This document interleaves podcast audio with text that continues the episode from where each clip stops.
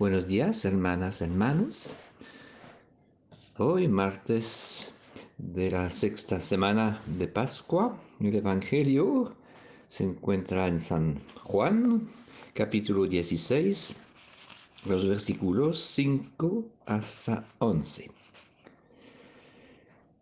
Jesús decía a sus discípulos, ahora me voy al que me envió, y ninguno de ustedes me pregunta a dónde voy, pero solamente con saber que me voy, tienen el corazón lleno de tristeza.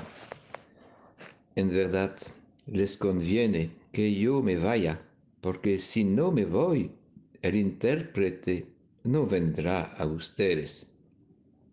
Pero si me voy, se lo mandaré. Cuando Él venga, rebatirá las mentiras del mundo, demostrando quién es pecador, quién es el justo y quién es condenado. ¿Quién es pecador? Los que no creyeron en mí. ¿Quién es el justo? Soy yo, pero ya no me verán porque voy al Padre. ¿Quién es el condenado? El amo de este mundo que ya ha sido sentenciado.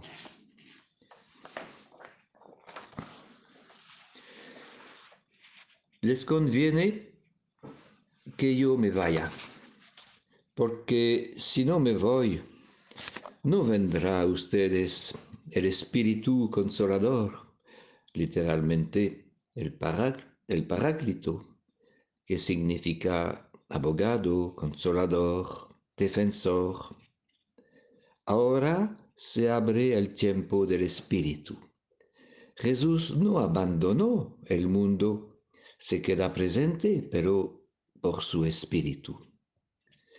Queríamos ver a Jesús, detenerlo, pero solo nos deja su Espíritu, es decir, su soplo, su amor, su inspiración, su presencia invisible en nuestro corazón.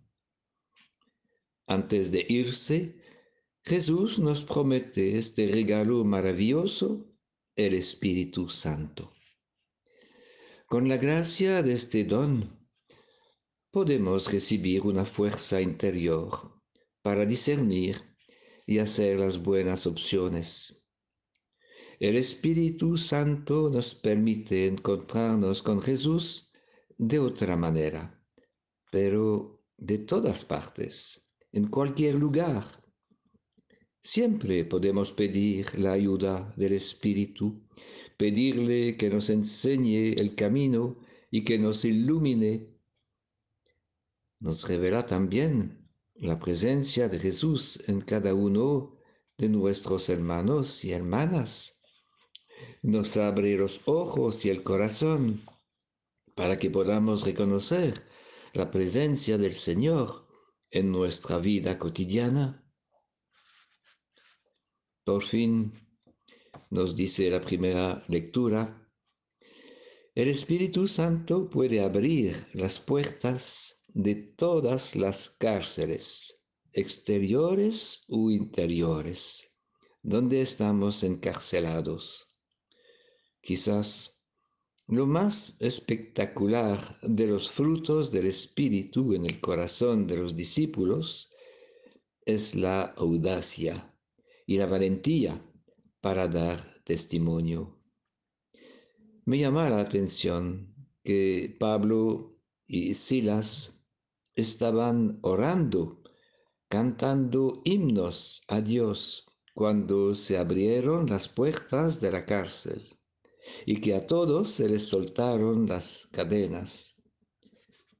También nosotros podemos atraer y favorecer la acción liberadora del Espíritu Santo por nuestras alabanzas y oraciones.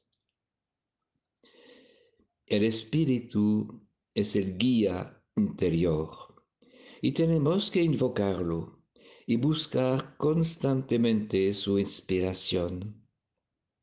Nos contesta muchas veces, por intuiciones silenciosas, en lugar de agotarnos tratando de encontrar una solución a nuestros problemas y dificultades únicamente con nuestras propias luces, tratemos más bien de captar la energía y la inspiración del Espíritu que actúa en nosotros de manera misteriosa.